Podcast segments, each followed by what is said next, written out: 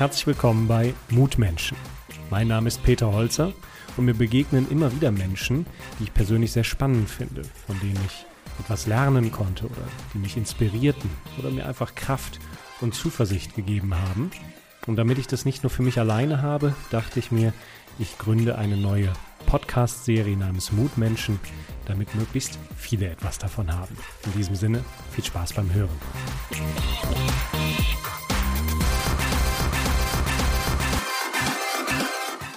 Bin heute bei einem sehr interessanten Menschen, den kenne ich schon seit dem Studium und er hat äh, eine ziemlich gute Karriere bis jetzt schon hingelegt als Unternehmer, obwohl er eigentlich fast ein Konzerntier geworden wäre. Und das Spannende ist, dass er äh, von Anfang an etwas von der Natur geschenkt bekommen hat, was eigentlich schon fast ein Todesurteil hätte sein können. Und das Thema Mut spielt da eine ganz besondere Rolle. Aber was das alles genau ist, das hören wir uns in den nächsten 20 Minuten mal an. Herzlich willkommen, Christian. Ja, danke, Pete. Äh, sag doch mal in einem Satz, was machst du denn aktuell beruflich? Ja, ich bin äh, Vermögensverwalter und Fondsmanager für Source for Alpha, eine äh, Investmentboutique in Frankfurt, die ich mitgegründet habe. Die Finanzwelt. Aber eigentlich wolltest du ja was völlig anderes machen. Also wenn ich das richtig verstanden habe, wolltest du ja eigentlich mal Mathematik studieren. Äh, und jetzt bist du irgendwie Diplomkaufmann. Äh, wie bist du denn überhaupt zu dem Ausbildungszweig gekommen? Was hast du denn damals gemacht? Ja, ich war immer ähm, im, im Abitur schon und auch komplett in der, in der Schule sehr interessiert an, an Mathematik, an logischen Denken und habe mich dann äh, irgendwo so in der 12. Klasse damit beschäftigt, Mathematik vielleicht zu studieren. Dann bin ich irgendwo über Mathematik zu Wirtschaftsmathematik gekommen, weil ich auch die praktische Anwendung dann haben wollte. Dazu kam dann irgendwie plötzlich Wirtschaftsinformatik. Es steckt ja auch viel Mathematik, Statistik drin. Und dann äh, kam in der Oberstufe eben äh, eine Alumna von meiner, unserer gemeinsamen Alma Mater, der European Business School, bei mir an der Altkönigsschule in Kronberg vorbei und hat die, die Apps eben, die European Business School, vorgestellt. Und dann bin ich da zum äh, Tag der offenen Tür hin und äh, fand das Thema damals Wirtschaftsinformatik an einer privaten Hochschule zu studieren sehr spannend, weil mir der, der Spirit, der Geist, der damals, das war ja, ist jetzt 18 Jahre her, 99, 2000, angefangen, das Studium, da auf dem Campus in Österreich-Winkel herrschte, mich angesprochen hat. Und so bin ich damals dann vier Jahre durch die Apps gegangen und Diplomkaufmann geworden. Ja, und zack, so alt sind wir schon, ne? Ja, so alt sind wir schon.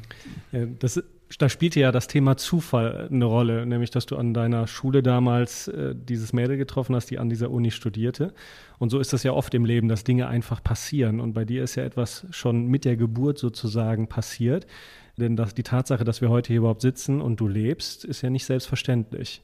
Äh, was war denn da am Puls der Zeit sozusagen? Ja, ich bin äh, mit einem ähm, Herzfehler äh, geboren worden, angeborener Herzfehler. Der ist festgestellt worden, da war ich zwei, drei Jahre alt von der ähm, Kinderärztin. Das war natürlich eine Situation, die war nicht einfach. Für mich jetzt äh, vielleicht weniger, weil ich war ein kleines, äh, kleines Baby. Ich erinnere mich ja dann nicht mehr dran, aber vor allem für meine Eltern. Und dann bin ich aufgewachsen mit diesem angeborenen Herzfehler, der dafür gesorgt hat, dass zum Beispiel eigentlich von den Ärzten her keinen Sport machen äh, sollte. Und da bin ich eigentlich äh, glücklich, dass meine Eltern damals den Mut hatten zu sagen, du Christian, mach doch einfach gewisse Dinge. Trotzdem, eine Kindheit ohne Sport ist keine Kindheit und dann habe ich dennoch viel, relativ viel Sport gemacht, weil ich. Hatten deine Eltern keine Angst, dass was passiert? Doch, also meine, äh, mein, mein Vater war da sehr, hatte sehr viel Respekt vor der Situation, aber meine Mutter war da, ähm, hat immer gesagt, das ist wichtig und hat mich auch auf die Bäume klettern lassen und dennoch ein bisschen Fußball spielen lassen, obwohl ich das alles eigentlich nicht sollte. War auch vom, vom Schulsport zum Beispiel befreit, habe dann freiwillig mitgemacht. Mein, ähm, mein äh, Professor, der mich da äh, später operiert hat, hat mal gesagt, es ist interessant, dass diese Kinder doch oft dennoch sehr sportlich sind, obwohl sie es ähm, die Ärzte oft sagen, es ist besser, wenn sie keinen Sport machen, weil eben das Risiko mit so einem Herzfehler relativ hoch ist, dass was passiert. Aber gleichzeitig, wenn man nichts macht, das Risiko natürlich auch nicht unbedingt geringer ist. Dann ist man vielleicht das Unfallrisiko geringer, aber man wächst ja auch nicht wirklich fit auf ohne Sport und auch vom Kopf her. Ich erinnere mich noch äh, ans Studium, da haben wir, glaube ich, irgendwie waren wir auf so einer Sportveranstaltung und du hast gesagt, man kann das hören. Und das habe ich dir erst gar nicht geglaubt. Und dann hast du mich hören lassen und ich hörte wirklich an deinem Herz, an deinem Brustkorb so ein Klickern die ganze Zeit. Äh, was, hat, was ist denn dieses Klickern? Ja, also ich bin ja mit dem, mit dem Herzfehler geboren worden, habe also eine Verengung an der, ähm, vor der Aortenklappe und die Aortenklappe musste dann ersetzt werden. Ich bin also 1994 in der Universitätsklinik Gießen operiert worden und da wurde mir eine künstliche Herzklappe eingesetzt und die ist aus Carbon. Und immer wenn die sich öffnet und schließt, dann klickert's. Und zwar exakt mit der Herzfrequenz, die ich jetzt gerade habe. Also wenn wir hier uns so unterhalten, habe ich vielleicht einen Ruhepuls von 60, 70 und insofern hörst du jetzt 70 Schläge. Viele denken, es wäre meine Uhr, aber es sind halt nicht genau 60 äh, Schläge, äh, sondern irgendwo gemäß der Herzfrequenz klickert's. Hat dieses Klickern, wenn du es selber hörst, falls du es noch hörst, denn irgendeine Auswirkung? Hält dich das demütig? Erinnert dich das an Endlichkeit deines Lebens oder hörst du es gar nicht mehr und ignorierst das? Ich kann das an- und abstellen. Es ist, ist lustig. Also ich Was, bin, das Hören oder das Klickern? das Klickern und das, also das Klickern nicht, äh, dann wäre ich tot, ne? dann hört das Herz auf zu schlagen.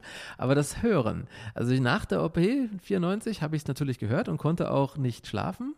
Aber nach ein, zwei, drei Nächten äh, hat der Kopf das verarbeitet. Und heute ist es so, dass ich es wirklich, wenn ich es hören will, dann höre ich es. Und wenn ich es wieder abstelle, dann höre ich wieder nicht hin. Also es ist wie eine Art Hinhören. Und insofern gibt es einem eine gewisse Möglichkeit, auch seine, sein Herz einfach so zu hören. Also in sich rein horchen heißt bei mir, ich kann auch meinem Herz relativ klar zuhören, weil es ja so wie eine Uhr klickert. Das hören natürlich auch andere Leute. Also meine Frau musste sich auch erstmal dran gewöhnen. Also hast du quasi eine Abkürzung gefunden für die Kopf-Herz-Verbindung. Ne? Äh, du hast ja vorhin schon gesagt, dass deine Eltern mutig waren, dass sie dich haben Sport machen lassen, auch als du klein warst und dieses Risiko bestand. Jetzt hast du dieses Klickern da am Herz, weißt, okay, so richtig optimal ist das alles nicht aufgestellt. Welche Rolle spielt denn Mut in deinem Leben und was bedeutet vor allen Dingen Mut für dich? Also es ist ganz, ganz, ganz wichtig, weil ich hatte natürlich nach der Operation, da war ich 13, dann die Möglichkeit, den Sport zu machen, den ich ja schon immer gerne machen wollte und habe dann auch viel äh, damit angefangen, aber brauchte immer den Mut, dann auch wirklich die Dinge zu machen, wenn einem der Arzt sagt, naja, du kannst das machen, aber pass auf, A, B, C solltest vielleicht nicht machen. Also Leistungssportler nicht werden, dauernd im 200er Pulsbereich unterwegs sein.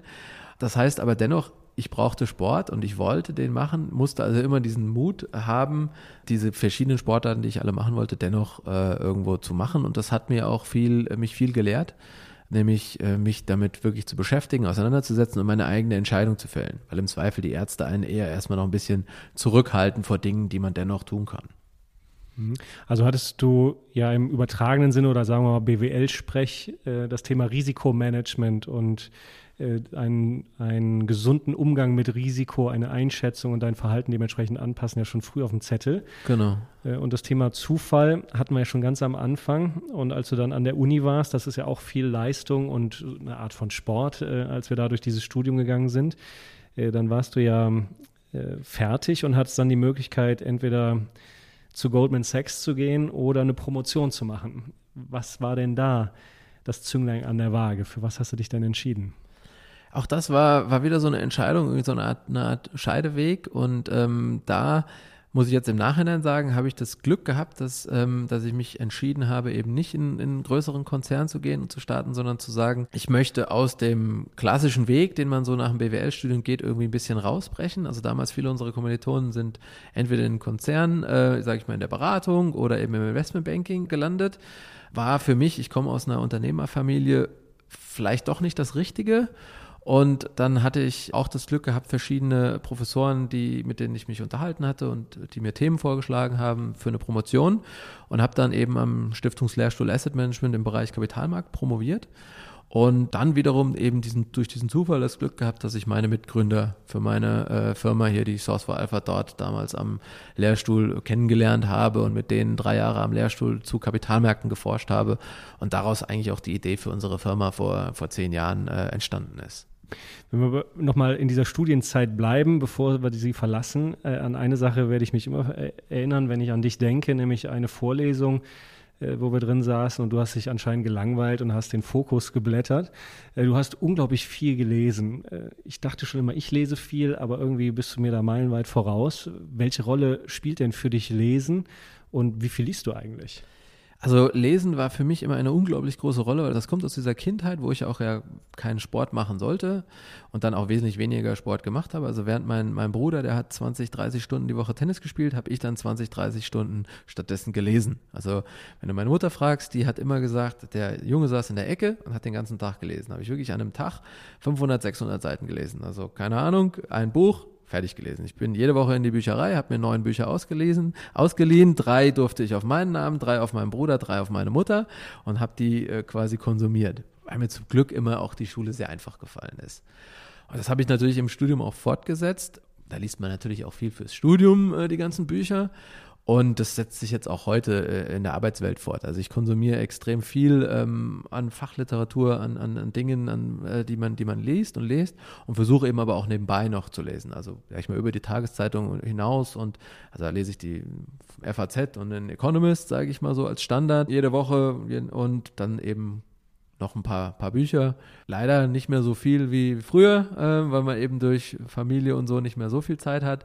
Aber ich sage mal, zwei Bücher im Monat, das, das schaffe ich schon noch zu lesen. Mhm.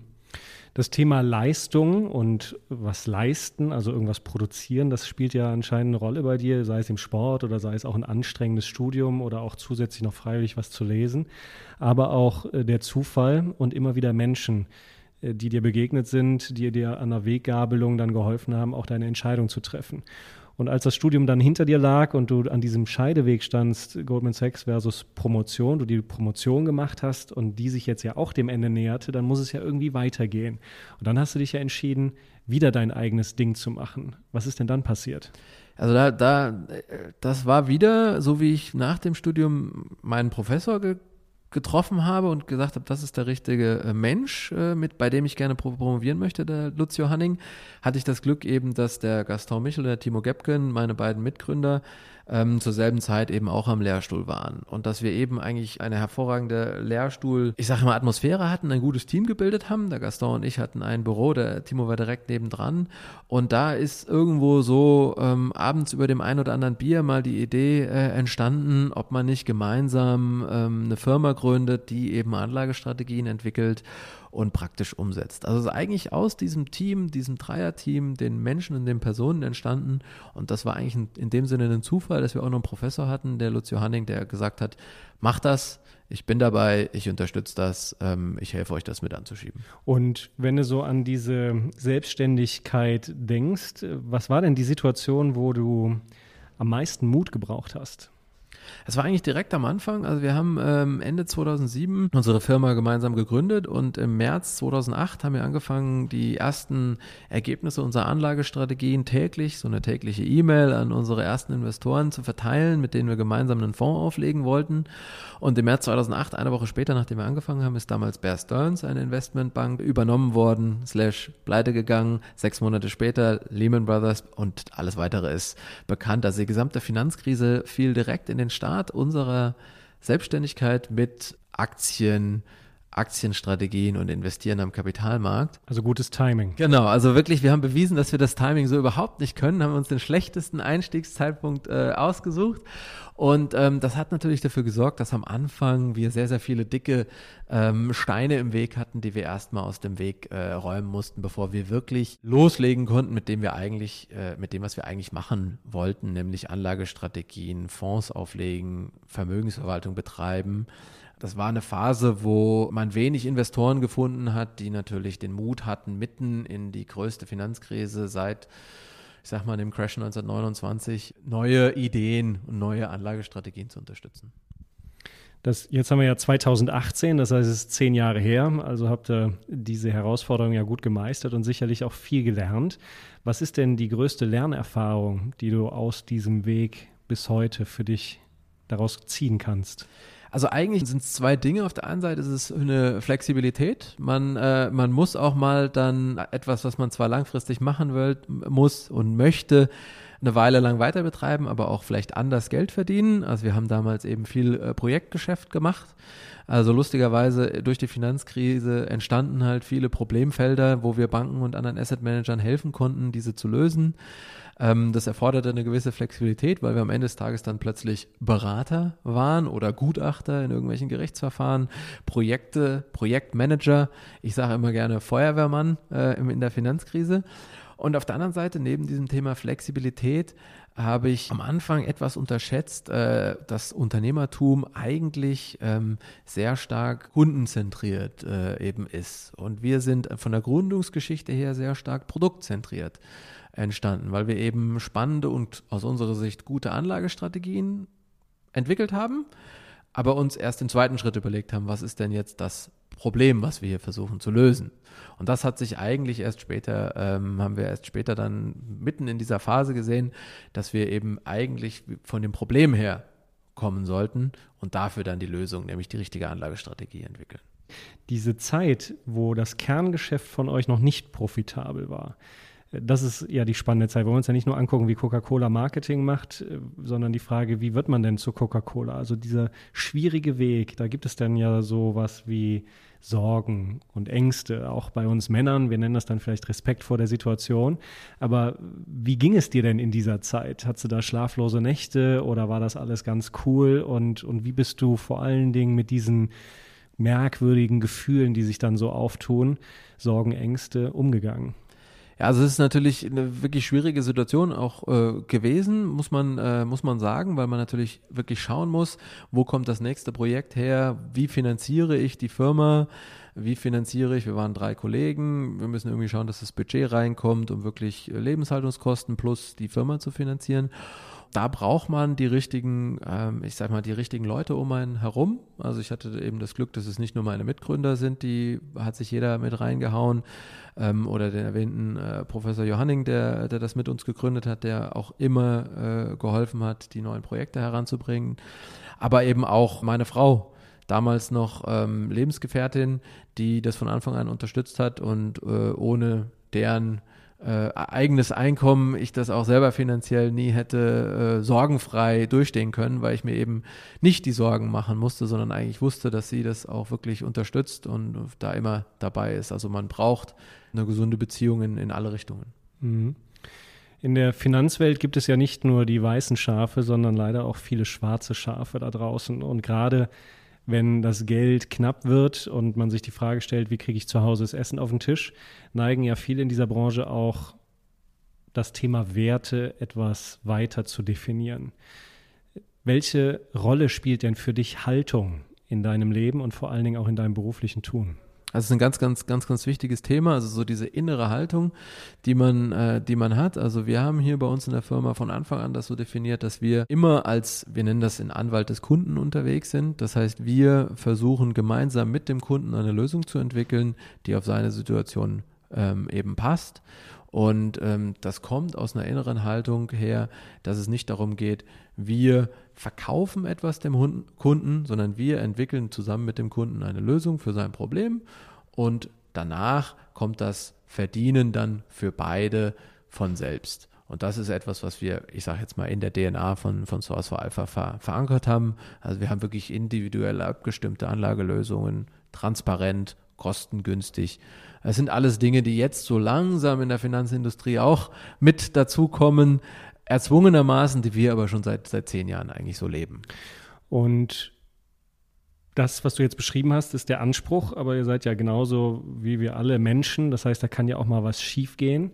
Und wenn wir bei diesem Thema Haltung bleiben und Fehler machen bleiben, äh, wie geht ihr denn mit Fehlern um?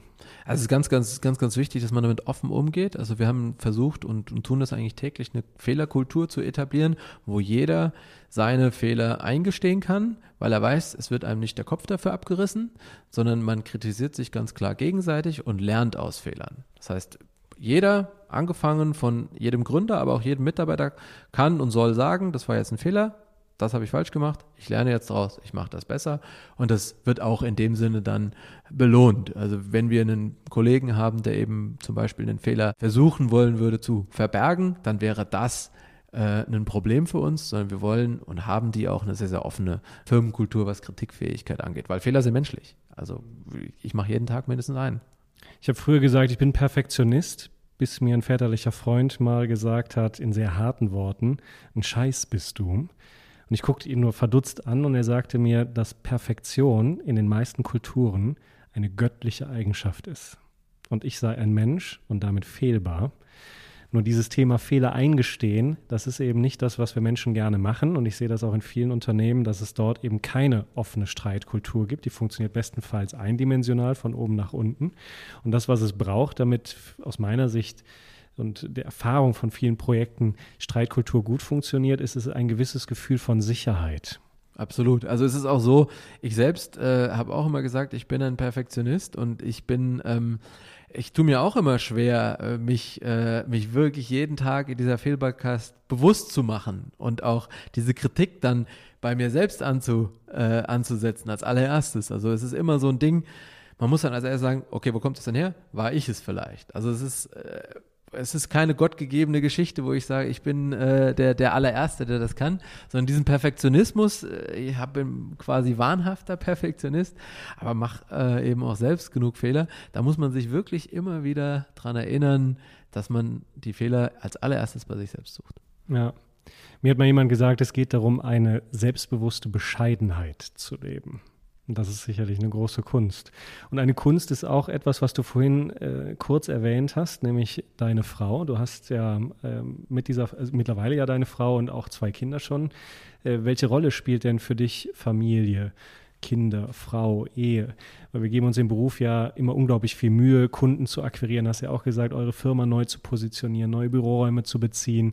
Da investieren wir alle möglichen Know-hows, Ressourcen, Zeit, Geld rein. Wie stehst du denn zum Thema Familie? Welche Rolle spielt das? Und was ist da so für dich dein oder euer Schlüssel zum Glück? Also für mich spielt äh, Familie eine ganz entscheidende Rolle. Also wir sind jetzt dieses Jahr äh, bald zehn Jahre verheiratet haben zwei Kinder, vier und acht. Und die Zeit, die man mit der Familie verbringt, ist ein Ausgleich zu der Arbeit. Also wir arbeiten hier natürlich jetzt auch nicht wenig und äh, auch relativ ähm, 24-7 immer mal ähm, auch mal im Urlaub oder äh, am Wochenende für die Firma unterwegs. Das ist man, glaube ich, immer als Unternehmer. Und ähm, da muss man sich aber auch ein äh, bisschen dennoch dafür schützen und die Zeit nehmen, ähm, eben mit der Familie, weil das ist äh, ein hervorragender Kontrapunkt zu der Arbeit, wenn ich mit den äh, Kindern am, am, Wochenende jetzt wieder irgendwo unterwegs bin, mit dem Fahrrad im Wald, äh, mit den Hunden. Das sind, das sind ganz, ganz tolle Momente. Und das äh, hilft einem dann auch, sagen wir, den Arbeitsalltag zu verarbeiten, wenn man das alles äh, aus einer ganz anderen Blickwinkel, äh, ich sag mal, von meinen kleinen Kindern äh, sieht oder von meiner Frau, die jetzt nicht aus dem Bereich Vermögensverwaltung kommt, äh, die mir noch einen anderen Blickwinkel auf die ganzen Probleme eben gibt.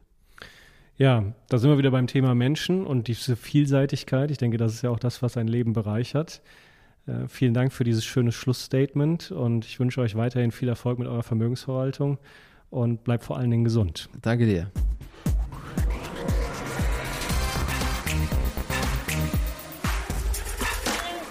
Das war eine Folge der Mutmenschen. Wenn Ihnen der Inhalt gefallen hat, dann habe ich noch zwei Tipps für Sie. Schauen Sie doch mal auf meine Homepage www.peterholzer.com. Dort finden Sie weitere Videos, Audiomaterial oder auch Texte zum Lesen. Und der zweite Tipp ist mein aktuelles Buch. Es trägt den Namen Mut braucht eine Stimme, wie Sie Ihrem Leben Wirkung geben. Lesen Sie doch mal rein. Bis dahin bleiben Sie gesund.